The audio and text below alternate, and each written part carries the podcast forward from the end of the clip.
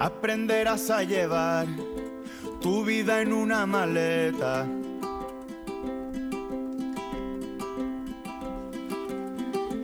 Y cuando la pena aprieta, se llora antes de cantar.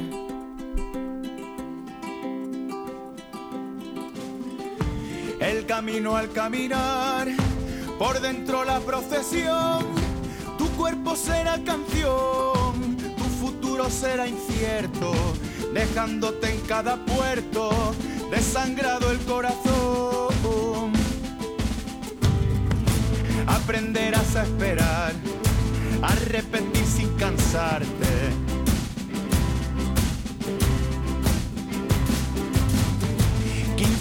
ciento de arte, el resto de transpirar.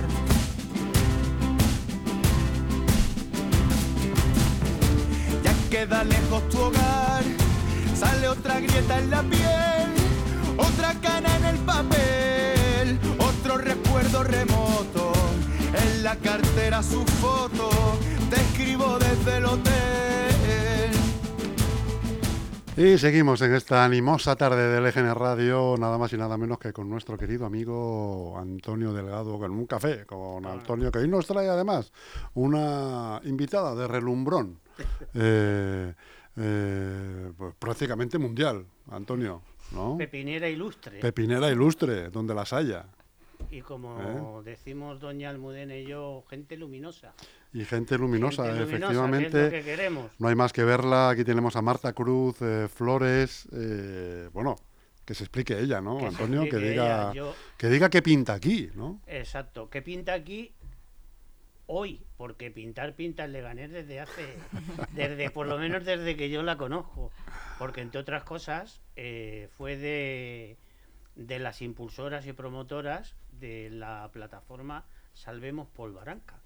Pues fíjate. y que ya empezó con el tema de, del cable esquí y todo eso, a luchar como, como lo que es una leona, ahí defendiendo el medio ambiente. Cable esquí que por, de- por, de- por desgracia quedó al final en el olvido porque hubiera sido, era una iniciativa, de hecho, maravillosa, Sí, pero como muchas de esas iniciativas en este municipio, pues... qué pena el cable O te haces un mártir, Marta, qué pena el cable esquí, qué pena el cable esquí y el hotel y bodas, bautizos y comuniones, comuniones. que querían hacer ahí en la laguna en un espacio público y reservado a uso y disfrute del ciudadano. Pero que nos diga ella, porque el currículum es como, como de tres folios con el Arial 10 y espacio de... pues allá vamos, Marta. Venga, Marta. Bueno, lo primero, buenas tardes y muchas gracias por la invitación, Jesús y Antonio, por supuesto, para este café con Antonio. Eh, vamos a empezar mal la entrevista, porque yo en esa plataforma lo que intentábamos justamente que era no que no se construyese el cable esquí. no era, no me- era una ironía. ah, pues ahí me ha costado pillarla. Eh, porque... Eso es porque vienes poco a LGN Claro, Radio. porque no me sigue. no me da tiempo, no me da tiempo. Eh, porque, bueno, en aquel, eh, pues ya no me acuerdo hace cuántos años de aquella, Diez. de aquella plataforma, hace mucho tiempo, pero Sí, bueno, yo desde, de desde el grupo ornitológico Sobanelus, que también es un grupo local de la Sociedad Española de Ornitología, nos unimos a aquella plataforma y hicimos un escrito eh, pues para justificar por qué pensábamos que ese cable esquí no se debería construir porque iba a afectar a las aves que, que hibernan o que, que están siempre en la, en la laguna de Polvoranca y que creo que es uno de los mayores atractivos naturales que tiene nuestra, nuestra región y que, por cierto, aprovecho para decir que sí, soy pepinera. Nacida en Leganés. y- Exactamente de y- dónde, eh, Marta? ¿De dónde? De Leganés, de Zarza Quemada. No, de eh, bueno, mis padres, San cuando yo Nicasio. nací estábamos aquí en, en San Nicasio y luego mis padres viven en el barrio Valdepelayos, pero vamos, que son trabajadores de... han estado en San Nicasio toda la vida, en una tienda de escayola que creo que mucha población de Leganés conoce, Eh, pero ya están jubilados, así que... sí, no, sí. pues cuéntanos tus andanzas, porque tienes un periplo, un periplo grande. Pues nada, mis andanzas, pues como decía, pues nací aquí, entonces he estado aquí en Leganés hasta los 25 años porque hice mi, bueno, estudié en diferentes institutos de aquí de Leganés, obviamente, y luego eh, hice la carrera de biología en la Universidad Complutense, entonces en ese Complutense de Madrid. Entonces en ese tiempo pues seguía viviendo en Leganés y ya en el 2015 me marché a Barcelona para hacer mi tesis doctoral eh, con aves marinas en el grupo de Jacob González Solís. Y allí estuve hasta el 2018 más o menos y a partir de ahí me fui a Francia. Eh, y ahora pues sigo en Francia trabajando con un contrato postdoctoral que se llama, o sea, lo que viene después de la tesis doctoral y continuación de investigación con aves marinas, eh, pero más centrada en, también en, el Ártico y con estudios de, sobre tóxicos, cómo afectan los tóxicos a las aves marinas, como un modelo para estudiar lo que ocurre en el medio marino y también que nos acaba afectando a nosotros, obviamente. También ha estado, estabas diciendo que que teníais estudios sobre toxicología de en las aves eco Sí, ecotoxicología. Sí, bueno, o sea, en realidad yo durante mi tesis no estudié ecotoxicología, eh, pero luego pedí una beca que es la que acabé ganando y por eso estoy trabajando ahora en Francia, que es una beca europea, que es la Marie Curie. Y la idea de estas becas era que tú llevas algún conocimiento al centro donde vas y a la vez aprendes algo. Bueno, pues yo lo que llevaba era eh, pues la capacidad para hacer estudios demográficos, que se llama, que es estudiar la supervivencia de las aves.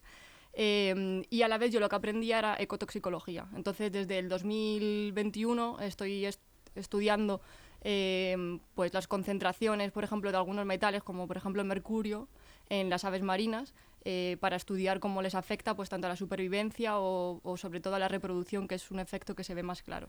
Mercurio, disculpa, que, que probablemente lo toman del pescado. Efectivamente, o sea, al mm. final el mercurio que el mercurio se emite por vías naturales, como pueden ser los volcanes, por ejemplo, pero también se emite, obviamente, con la industria. Y entonces ese mercurio pasa, digamos, a la atmósfera y al final se acaba distribuyendo por todo el globo, si quieres. Y al final llega un momento que, digamos, baja, o sea, que cuando llega al, mar, eh, allí es transformado a metilmercurio, que es como el mercurio orgánico, y eso entra en las redes tróficas. Entonces, porque es... Eh, digamos que el mercurio inorgánico pasa a ser orgánico gracias, a, gracias o por desgracia, no lo sé, de unas bacterias y entonces ya a partir de ahí entra la, en la cadena trófica y se va pasando, digamos, de, el pez pequeñito, si quieres, hasta la parte alta de las cadenas tróficas, como son las aves marinas. El problema es que son, es un contaminante que se va acumulando y entonces cuando llega a los depredadores eh, superiores, eh, llegan a tener concentraciones muy elevadas. Y además, por ejemplo, en el caso de especies de vida larga, como pueden ser las aves marinas o, yo o un atún, si quieres, eh, que viven en numerosos años, pues van acumulando el mercurio durante muchos años y al final esto es lo que hace que les provoca efectos tóxicos. Y al final, por ende, acaba en los seres humanos. Claro, claro, por eso. Sí, hay muchos estudios ya sobre eh, la, la, presencia de mercurio en diferentes especies de peces y que, por supuesto, nosotros comemos y por eso nos recomiendan comer de manera frecuente algunos peces, eh, pues eso, como el atún o, o peces que están en la, en la, parte alta de la cadena trófica, porque las concentraciones de mercurio que pueden tener son elevadas. Oye, Marta, ¿tu referente en todo esto quién, quién es o quién ha sido? Voy a quedar fatal porque igual... Bueno, mira, sí, voy a aprovechar tanto... yo estaba pensando en una persona a ver si acierto. no, te lo digo. no, si es Félix Rodríguez La Fuente no diré feliz porque no era de mi época. No, pero voy a aprovechar este momento además para decir que tuve un maravilloso profe de biología en el Instituto Julio Verne de Leganés, al cual desde aquí le mando un fuerte beso. ¿Cómo se llama? Eh, Ignacio, Ignacio Pérez Mesuro, que la verdad que a mí me abrió mm, los ojos a un mundo increíble de la biología. el que te encendió la llama. Sí, bueno, yo me acuerdo que yo llegué a él diciéndole es que me acuerdo muy bien en la cafetería que le dije, pues es que yo no sé muy bien lo que quiero hacer, yo solo sé que me gustan mucho los animales. De pequeña obviamente quería ser granjera, luego pasé a querer ser veterinaria y con Nacho en este instituto... ¿Y qué te decía? Pues es que yo me acuerdo que aquella vez yo le dije, pero es que yo en realidad no quiero meter la mano en una vaca, a ver si me entiendes, por no decir algo más escatológico ¿no? ahora, pero yo no quiero hacer eso, yo quiero saber por qué los animales hacen esto o esto otro. Y fue el que me dijo, hombre, pues tendrías que estudiar biología y creo que vas a conocer gente que te muy cercana a ti o como muy interesante. Y efectivamente así ha sido. Mi mundo ha cambiado completamente desde que estudio biología y desde que me muevo en este ambiente y, y me hace súper feliz más allá de que tiene también otras partes muy negativas como es el hecho de que ahora mismo estoy viviendo en Francia que ya me he movido un montón por sitios o por un montón de países. Y por eso también había elegido esta canción del Canca porque él habla de mm, cómo los cantantes se ven eh, bueno, las partes negativas ¿no? que tiene el mundo de la canción, el tener que moverse de un hotel a otro, de no estar con la familia, y yo me sentí súper identificada cuando la escuché porque dije, vale, no soy cantante y me encanta lo que hago, pero también tienes momentos de soledad, como decía, el soledad aunque estés acompañado y, y de eso, de, de felicitar a la familia desde el hotel o desde, desde otro país, ¿no? Bueno, este Por eso la elegí. este profe de Julio Verne, tu referente, digamos, eh, de cabecera, ¿no? Sí. Eh, pero algún referente, algún otro referente mundial que tú digas, eh, oye, pues me gusta, me gusta ver, no sé, no sé, en tu caso, los documentales de este tío, ¿no? Eh, Richard Attenborough. A ver, Cousteau. obviamente valoro, valoro todo el trabajo de, de Richard Attenborough, que lo voy a decir fatal, eh, pero es que... Peor que yo no creo te- que lo hayas dicho. Pero es que voy a quedar fatal si te digo que no te sabría decir, porque de hecho algo que sí que he visto desde hace años es que al final yo pues me paso el día trabajando en esto y leyendo sobre esto y tal, y sinceramente, por ser muy franca, cuando llego a casa lo último que quieres me apetece es ver un documental. a veces sí que veo documentales que me resultan interesantes, ¿no? Pero de verdad que es algo, o sea, prefiero leer sobre psicologías, eh, por ejemplo, es algo que me gusta mucho leer, pero intento evitar los documentales. ¿Cuál es tu ave marina preferida? Jo, qué difícil. Pues, qué difícil pregunta. Supongo- bueno, hay muchas especies, lo primero. Ostras, me pillas mucho. Hay sí, hay le- muchas aves marinas. Hay una que le tiene un cariño especial. Claro, ahí voy. Está todo el día con ella y tiene además un nombre muy bonito, el que lo, ¿El mérgulo? el- Bueno, a ver, yo creo que si tuviese que elegir una especie, eh, a, a día de hoy te diría el petrel de Bulwer, que es la especie con la que he trabajado durante mi tesis, que han sido cinco años de tesis y que todavía sigo pues publicando cosas de que, es, que estudié de, de esta especie. Entonces, sí, pues me encantan estas aves marinas, el grupo de los procelariformes que se llaman, que son individuos, bueno, son individuos, son especies que en tierra son un poco torpes, pero claro, es que luego se pasan el resto del año en el mar y hacen unas migraciones tremendas y, y te planteas cómo un bicho tan pequeño puede hacer migraciones tan largas en el mar, en un medio tan, tan vasto y tan difícil como el mar. Oye, Marta, Entonces, ¿el pingüino es una ave marina? Sí, yo creo que sí. sí, sí. O sea, al final...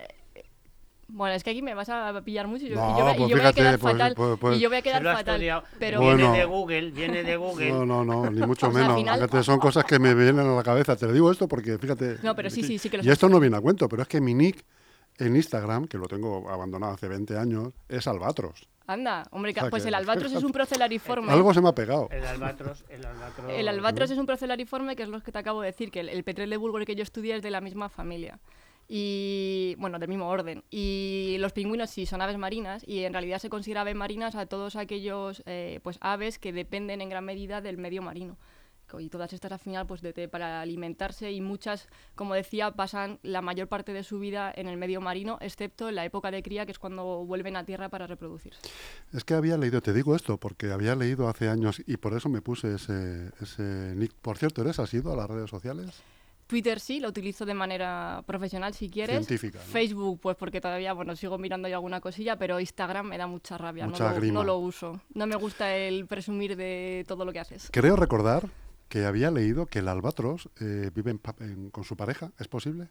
Y que cuando muere uno, se muere el otro. Algo así había leído. No sé si tanto te- como que se mueran, pero realmente estos grupos de aves marinas, como te decía, los procelariformes, son, ba- bueno, en realidad casi todas las aves marinas eh, son muy fieles a, a las parejas y también a las zonas de cría. Entonces, no te voy a decir que si se muere uno, se muera otro, pero que mientras que sigan vivos y la reproducción vaya bien, seguirán reproduciéndose juntos. Pues como nosotros. Igual, más, más o menos, ¿no? Efectivamente, pero bueno, es verdad que hay muchas otras especies de aves que cambian continuamente de, De de pareja. pareja. pero no es el caso de las aves marinas. Qué zorrillos, ¿eh? Y además, como nosotros, cuando se muere uno, se muere el otro y vamos todo. junto. Sí, sí, sí. De todas formas, eh, cuando tiene tiempo, la sueles ver por, por su sitio especial también, que es Polvaranca. Ah, Sí, mira, es que de Eh, hecho... que, que de sí. hecho, cada vez que tiene un huequecito, pues está o bien sola o bien con sus amigos de. De Deseo, deseo, deseo Sí que su amigo. Paco que me ha dicho que te dé un abrazo, que está pachuchillo, pachuchillo el hombre. Y habías hecho, me dijiste también, un, un- es que tienen unos nombres, ¿De qué? un trabajo con ellos, con, con Ah, un taller de gagrópilas hace En Ga- muchos años. Hace muchos años. Y yo no sabía lo que era, te lo digo, está mirando con una cara Sí, sí, no, que yo me no, quedé no, igual, que yo me quedé igual, lo he tenido que mirar. Sí, o sea, esto es porque, bueno, de hecho tengo que decir que uh, mis primeros contactos con las aves fue gracias al grupo local Sobanelus y de hecho me acuerdo que mi cuñado me llevó la primera vez ahí con 15 años a un anillamiento de los que hacían en el Parque Polvoranca.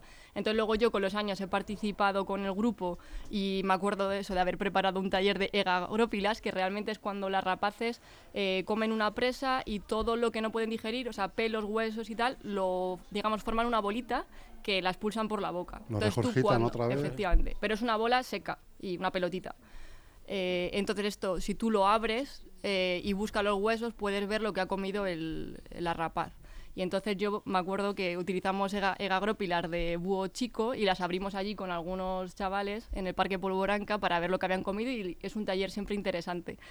Y, mm, y ah, bueno, y lo del Parque Polvoranca, que efectivamente nos pilla muy cerca en Valdepelayos, entonces sí que aprovecho, por ejemplo, esta mañana eh, he aprovechado para darme un paseo para despejar la mente, ya que ayer me pegué un gran día de, de trabajo pidiendo una de las becas de investigación de España y hoy necesitaba desconectar y resetear. ¿Significa eso que, que te vuelves a España pronto? que me gustaría, pero de ahí de gustarte a poder es algo, sí, hay un gran salto porque está muy complicada la cosa para volver y las becas son siempre pocas, insuficientes y ¿Qué es, lo, ¿Qué es lo y- que haces en Francia exactamente?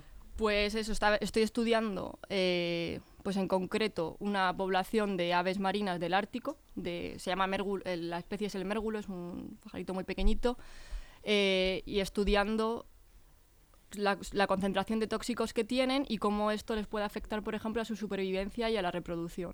Y luego también, eh, eso yo he ido a coger los datos al, al Ártico hace dos años ya, dos veranos. Eh, pero luego también estaba estudiando... Un por poco de frío, ¿no? un poquito Eh, solo. sí. Depende, que el, el, en 2021 no pase tanto frío. Con una rebequita a lo mejor al atardecer ya la- no, no sobra, ¿no?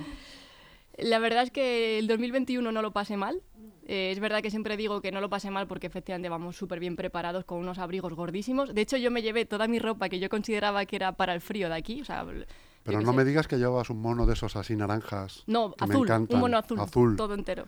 que me encantan cuando los veo. Como de tele. nieve. Sí, sí, sí. Pues eso. Súper protegido. Pero que yo me fui de aquí con mi ropa de invierno pensando que, bueno, pues... Con esto tengo y llegué bastante. allí y dije, ¿qué hago yo con esto? O sea, no te vale para nada, pero para nada. Como el de la casa de papel, pero con forrito. Pues igual, pero en, en- en azul En íbamos azul. nosotros. Y con eso, pues un abrigo gigante que casi no te puedes ni mover. Y entonces en 2021 más o menos bien, pero el año pasado, en 2022, pasé mucho frío y realmente fue una, una- un trabajo de campo muy, muy duro en el cual me di cuenta dónde estaba y dije, vale, Marta, no estás en cualquier sitio. Porque ¿eh?". temperaturas medias allí, ¿cuáles eran? Pues es que justamente el año 2021, si la media normalmente siempre habían sido 5 grados, desde el 81 me parece hasta, hasta los 2000 y pico, el del 2021 tuvimos una media de 12. O sea, hizo mucho calor y hubo incluso algún día que las medias superaban los 20 grados y de, hecho hubo un día que durante 7 horas hubo más de 20 grados y eso para los bichos fue terrible, terrible porque no están acostumbrados, entonces les veías que empezaban a transpirar, sí, como a respirar muy, muy, Muy fuerte, agitados, no ¿no? podíamos trabajar con ellos porque obviamente al final les supone un, un pequeño estrés extra y lo último que queremos es que, que sufra. Entonces tu- tuvimos que parar el trabajo. Y sin embargo, este año, aunque no he podido comprobar las temperaturas de nuestra zona porque nosotros instalamos una, como se dice, una estación meteorológica muy pequeñita, eh, pero he estado mirando y hubo como 3 grados menos que el año, que el año 2021. Y, mm, y había muchos días que teníamos temperaturas de 0 grados y la sensación térmica, mm, yo te puedo, Terrible. o sea, si a mí me preguntas, yo te diré menos 10, menos 15, o sea, horrible. Este año ha sido muy frío, mucha lluvia, vientos de 70 kilómetros por hora, que me acuerdo bien que no podía ni moverme casi, y hemos perdido muchos días de trabajo por, por la meteorología. ¿Cómo sobreviven, Antonio, los pájaros en ese clima? eh?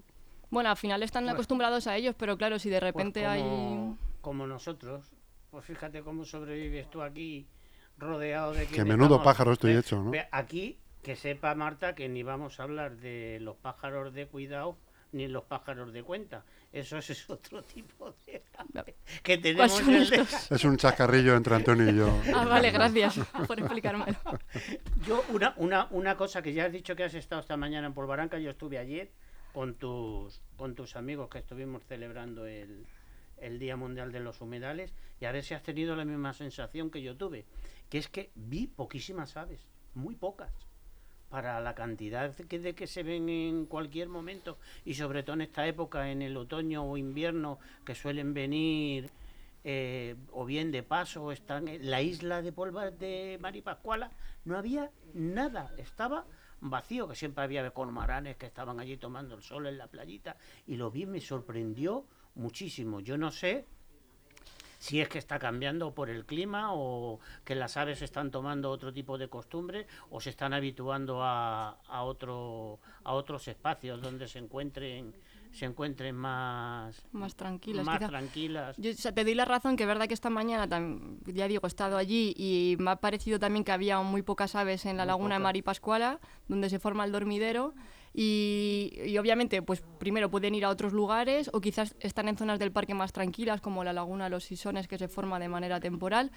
Pero es verdad, y aprovecho, aunque sea un poco eh, controvertido mi comentario, pero, pero yo creo que en Polvoranca empezamos, de hace tiempo ya hay un problema con los gatos domésticos, que una, hay una colonia de gatos bastante grande que afecta, seguro que afecta a la tranquilidad de las aves y de hecho sabemos que, que llegan a la zona de la, de la islita esta de Maripascuala por un hay un mini bordillo y por allí se han fotografiado gatos llegando hasta allí. Entonces, sinceramente, no me sorprende nada que, que, las aves al final pues no están, no están tranquilas para poder estar allí eh, pues descansando. Entonces, no, no, digo que sea la única causa, por supuesto, pero que, que estoy casi segura que tiene que afectar. Yo ayer había otra cosa que me pareció fatal, que es que había gente que, que deben de hacer una escuela de piragüismo pero no tienen acotados porque toda esta cosa tienes que tener convivencia y si tienes una zona que es donde tienes eh, la zona de donde están las barcas se puede con unas boyas y para que convivan unos y otros se puede tener la zona de escuela de piragüismo en la parte de donde está el, el estanque a la entrada y, y la zona de donde está la isla que la isla siempre está reservada, digamos, para las aves que van a ir a dormir, que están al sol, que vienen unas... Y, y ayer le vi que se metían con las piraguas justamente hasta la, hasta la isla. Pero yo te quería, ya antes de, porque aquí el tiempo apremia, hay una... Buenas tardes, doña, doña Patricia. Aquí hay una cosa que a mí me ha dado siempre el run run y algunas veces lo hemos comentado en, en, en la plataforma, que es que si sería susceptible de que dos cosas, o que algunos de los humedales de que tienen en la en, en, en Polvaranca fuesen reconocidos por la red Natura porque no están reconocidos y si existiese la posibilidad de hacer un plan gestor del propio parque porque ahora al ser un parque periurbano, un parque periurbano no recoge ni flora, ni fauna, ni absolutamente nada. Entonces yo creo que sería importante, ahora que estamos en época de elecciones, alguien se le ocurriese, y que aquí nos escuchan muchísimo, y que ¿verdad que nos copian muchas cosas? Muchas cosas, y te adelantas a otras muchas. y adelanto a otras muchas, entonces yo creo que valdría la pena estas cosas que lo sabes tú de tiempo, eh, los papeles van muy despacios y los temas administrativos, pero yo creo que se debería de empezar a, a mover, eh, pues de algún, aparte de los movimientos de medio ambiente que no nos hacen ni puñetero caso a nadie, pero por lo menos si alguien le da por pensar que vale la pena hacer un plan gestor para proteger la fauna, la flora y todo, porque cuando se hizo el parque no había nada. Claro. Pero el plan, el, ahora mismo el parque sí que tiene fauna y flora propia por, por la zona de, de la recomba, el arroyo y todo. Yo creo, creo que valdría la pena empezar a mover un poquito esas dos cosas a nivel neófito como, como soy yo, que yo lo único que hago es dar un poco ruido, estorbo un poco menos que los gatos. pero, pero, pero yo pienso que había que pelear por ese, esos dos tipos de cosas, de que algunas de los humedales que tenemos en Polvaranca fuesen reconocidos por la Red Natura y, y empezar a elaborar un plan gestor junto con, con SEO, eh, el Centro de Educación Ambiental, que sería como correa de transmisión con la, con la comunidad, y empezar a elaborar algo con el fin de que lo que hemos dicho, en que esté protegida. Sí, evitar la- otro evi- futuro cable esquí. Claro, o- evitar el cable esquí, evitar le- las, las invasoras, depredadores, furtivos y cantidad de cosas que se que merece la pena en que estos espacios se este- conservan. este- se conserven y estén estén protegidos y que a la hora de que se les preste una atención o la atención que, que merecen pues yo creo que vale la pena. Son cosas que yo ya lo mismo estoy un poco para allá, pero creo... No, no, yo estoy completamente de acuerdo. Lo, lo único, si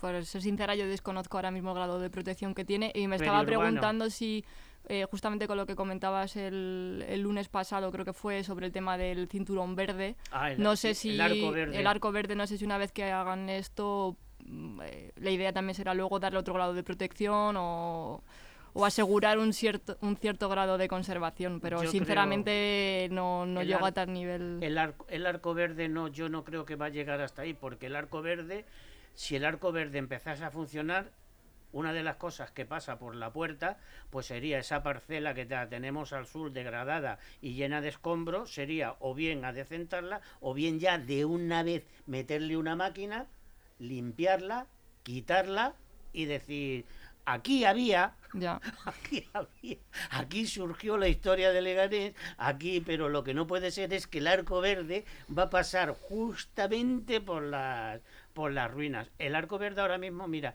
que yo sepa, se estaba haciendo eh, convenios con Getafe para incorporar la, la Lóndiga, se estaba haciendo convenios con Fuenlabrada para incorporar la Pollina y el parque, eh, el, parque agrario, el parque agrario, eh, en el dijeron en la comunidad que si querían incorporar la parte de las presillas al arco verde y aquí han dicho que no porque son muy municipalistas y dice que lo van a conservar ellos, lo van a conservar igual que conservan las ruinas, igual que conservan Butarque, igual que conservan todo. O sea, nada.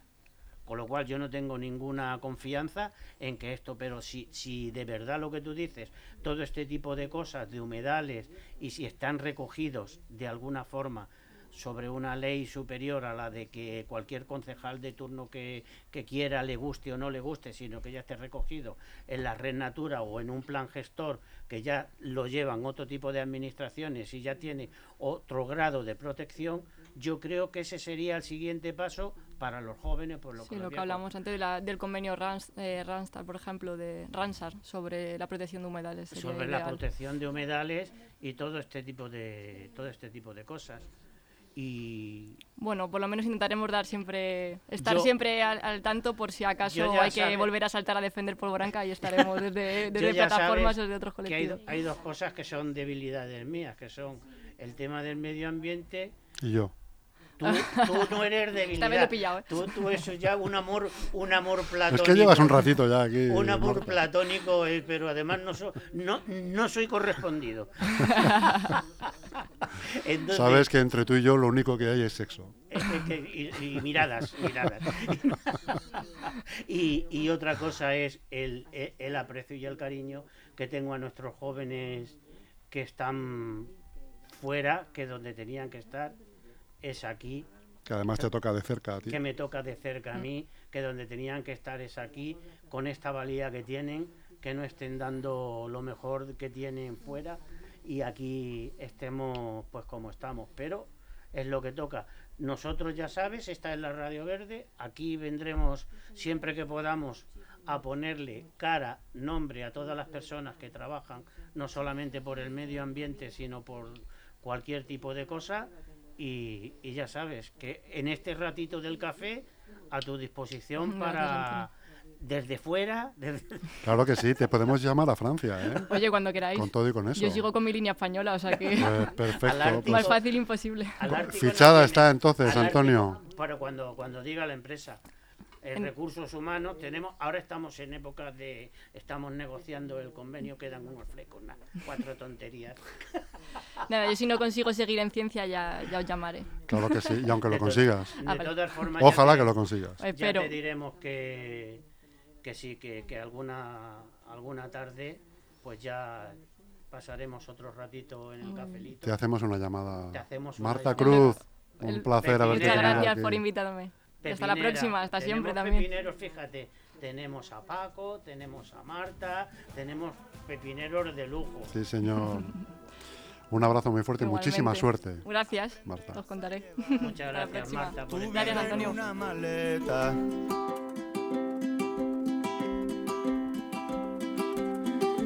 Y cuando la pena aprieta, se llora antes de cantar.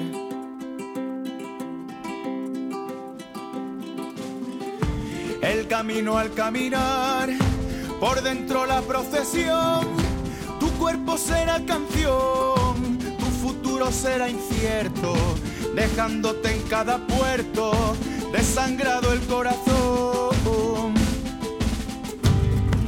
Aprenderás a esperar, a repetir sin cansarte.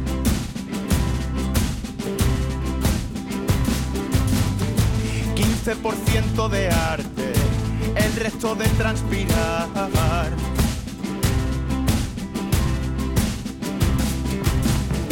Ya queda lejos tu hogar, sale otra grieta en la piel, otra cana en el papel, otro recuerdo remoto, en la cartera su foto, te escribo desde el hotel.